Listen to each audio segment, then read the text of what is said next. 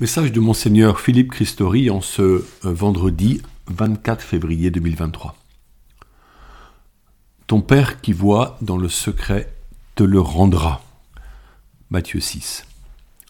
Nous sommes en carême. Avouons que, que généralement nous ne sommes pas très attirés par ce temps liturgique. Pourquoi cela? La couleur violette des vêtements liturgiques peut paraître triste nous ne chantons plus le Gloria lors de la messe dominicale et les fleurs sont absentes dans l'espace liturgique. L'orgue s'abstient de jouer a cappella, se limitant à accompagner les chants. Nous sommes invités à prier, à partager, surtout à jeûner. Cette période qui s'est ouverte le mercredi des cendres, qui court jusqu'à la semaine sainte, est ainsi marquée par l'idée de la privation. Interrogeons-nous, de quoi dois-je me priver?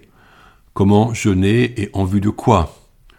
Quelle forme de partage puis-je vivre? Quelle prière déployer quotidiennement?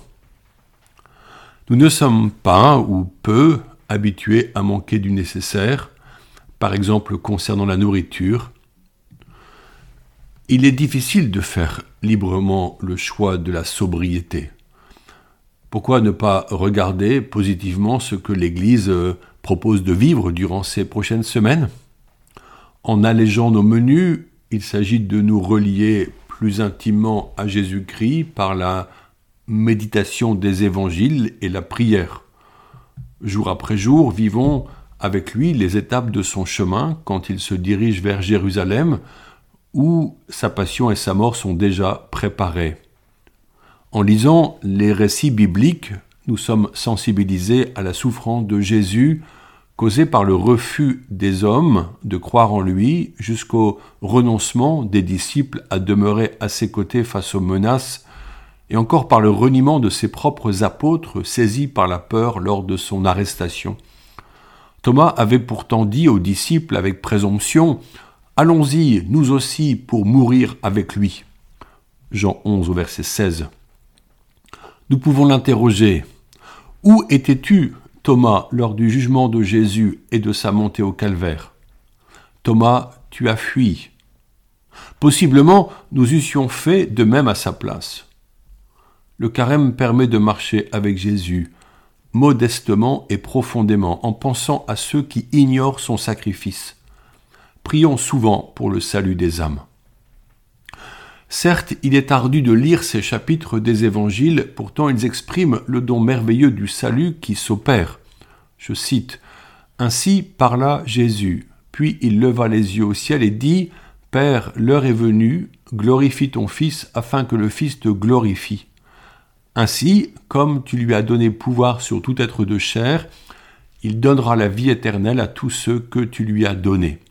Or, la vie éternelle, c'est qu'ils te connaissent, toi le seul vrai Dieu est celui que tu as envoyé, Jésus-Christ. Jean 17 au verset 1 à 3. Le carême nous aide à, prendre conscience que notre vie est orientée vers la vie éternelle. Nos frères et sœurs catéchumènes reçoivent la foi lors du baptême et ils reconnaissent que celle-ci les ouvre à la vie éternelle. Jésus nous donne la vie éternelle, celle-là même que notre baptême promet. Vivre sobrement en ce temps de carême permet d'être rempli du Christ qui veut demeurer chez nous par le Saint-Esprit et sa présence nous comble.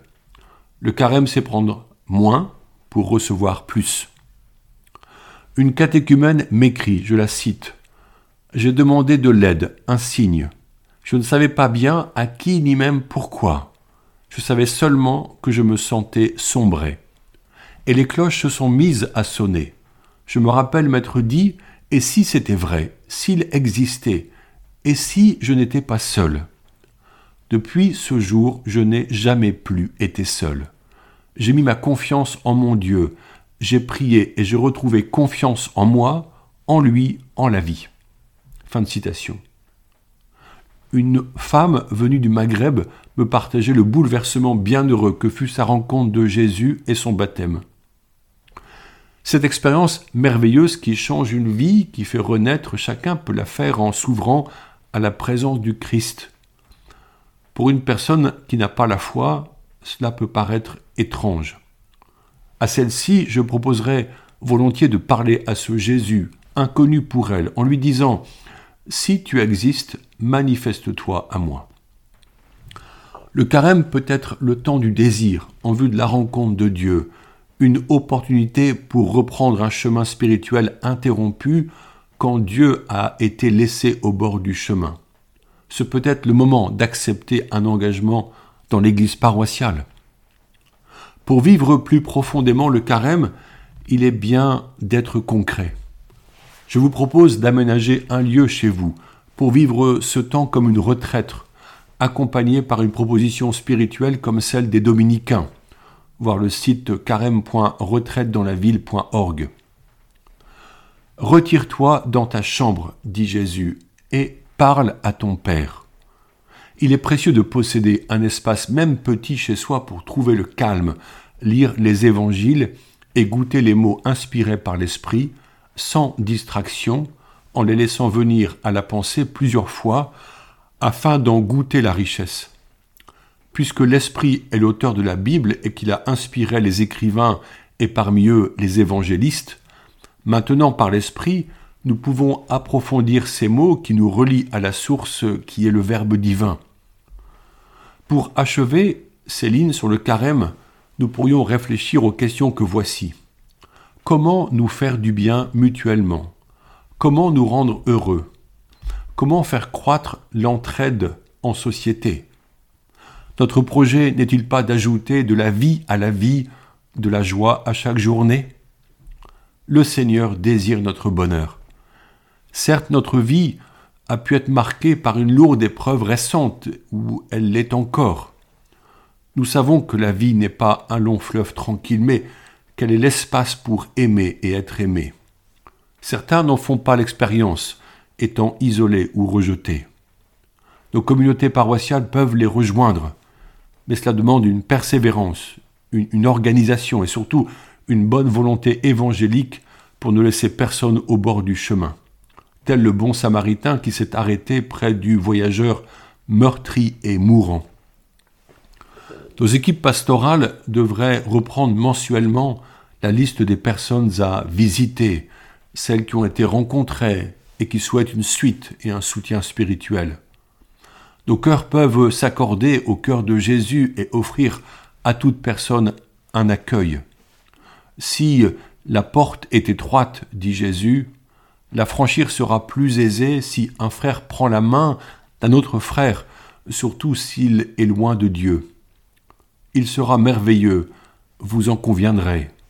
Si toute personne incroyante ou d'une autre religion découvre avec Jésus sa main tendue, la valeur infinie du pardon divin, qu'elle goûte la douceur de la miséricorde qui se communique sans condition. Là est l'expérience extraordinaire de la femme adultère. Je cite le texte Personne ne t'a condamné, moi non plus je ne te condamne pas, va et ne pêche plus, dit Jésus. Jean 8 au verset 11. Beaucoup d'artistes ont chanté ce besoin d'amour inscrit dans notre humanité, nous rejoignant chacun dans ce désir.